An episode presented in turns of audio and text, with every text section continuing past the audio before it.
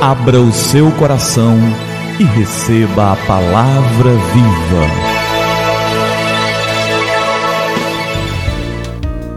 Graça e paz da parte do nosso Senhor e Salvador Jesus Cristo.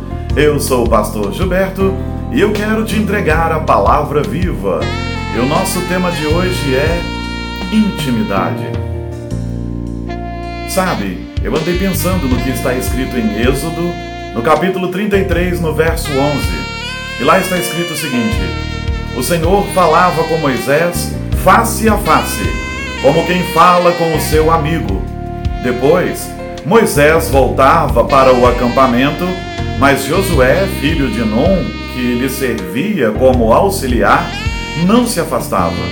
Veja o que está escrito no começo do versículo. O Senhor falava com Moisés face a face como quem fala com seu amigo. O Senhor tinha Moisés em conta de amigo. O Senhor e Moisés tinham um relacionamento absolutamente especial. Nunca foi desta maneira com outro antes dele e nem depois dele. É tão impressionante vermos o relacionamento de Deus com Moisés que quando Miriam e Arão criticaram Moisés, o Senhor diz lá em Números no capítulo 12, nos versos 7 e 8. Não é assim, porém, com o meu servo Moisés, que é fiel em toda a minha casa. É o líder de todo o meu povo. Com ele falo face a face, claramente, e não por enigmas. E ele vê a forma do Senhor. Por que não temeram criticar o meu servo Moisés? Deus fala aqui que tem um relacionamento especial com Moisés. Não que Moisés tenha visto plenamente a face de Deus, mas Moisés viu de Deus mais do que a maioria dos homens viu. Moisés não viu Deus plenamente, porque quando ele pede isso a Deus, que ele queria ver a glória de Deus, Deus vai dizer para ele: Não, Moisés, você vai ver uma parte da minha glória. Eu vou te colocar sobre a pedra, vou te colocar na fenda daquela penha, e quando eu passar, você verá só um pouquinho da minha glória. Moisés não podia ver toda a glória do Senhor. E nem nós podemos. Se o Senhor se manifestar com a sua glória no nosso meio agora, seremos consumidos pelo seu juízo, pela sua santidade. Quando ele nos der corpos glorificados, quando Jesus voltar, aí sim, aí poderemos habitar diante dele, diante de toda a sua glória. Mas Moisés tinha uma condição absolutamente especial.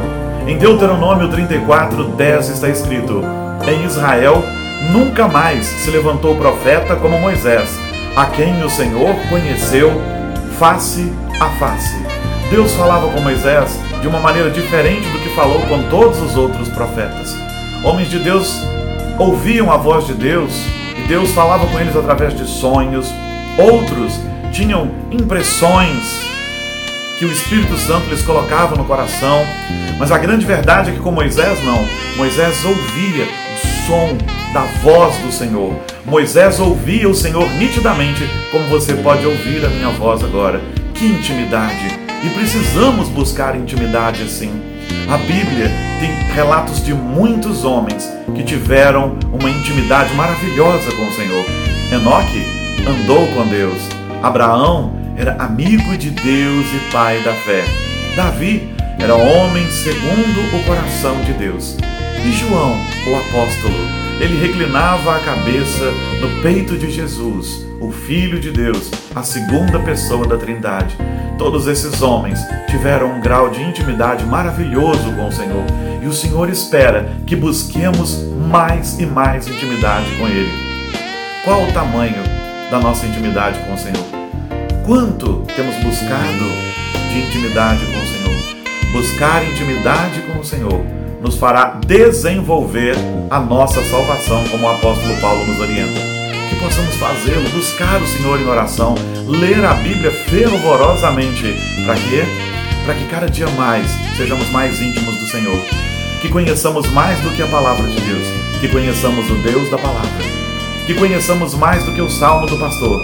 Que conheçamos o pastor do salmo. Que conheçamos mais do que os milagres do Senhor que conheçamos o Senhor que opera milagres e maravilhas. Que o Senhor nos abençoe e que seja assim. Busque intimidade com o Senhor. É o que Ele espera daqueles que Ele salvou.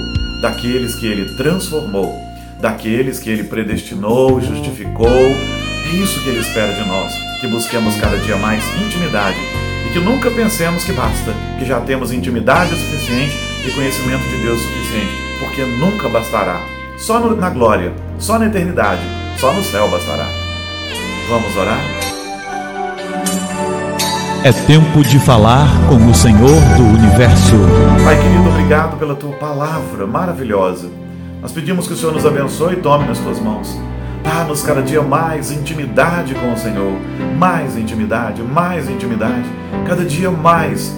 Que nos aprofundemos em conhecer o Senhor, que a oração seja uma prioridade em nossas vidas, que a palavra de Deus seja algo do qual nós não abramos mão, que ela seja mesmo o nosso alimento diário e que nós possamos conhecer o Senhor. Quem sabe receber graça de ter mais do Senhor do que tivemos até agora. Isso nós desejamos sempre. Quem sabe chegarmos a um patamar parecido com o de Abraão, Moisés, de Davi, de Enoque, de Elias que era homem semelhante a nós, mas orava e o Senhor ouvia a sua oração. Que a gente possa buscar isso, que a gente possa buscar isso, almejar isso mais do que todas as coisas.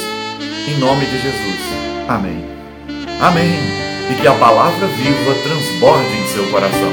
Que a palavra viva transborde em nossos corações.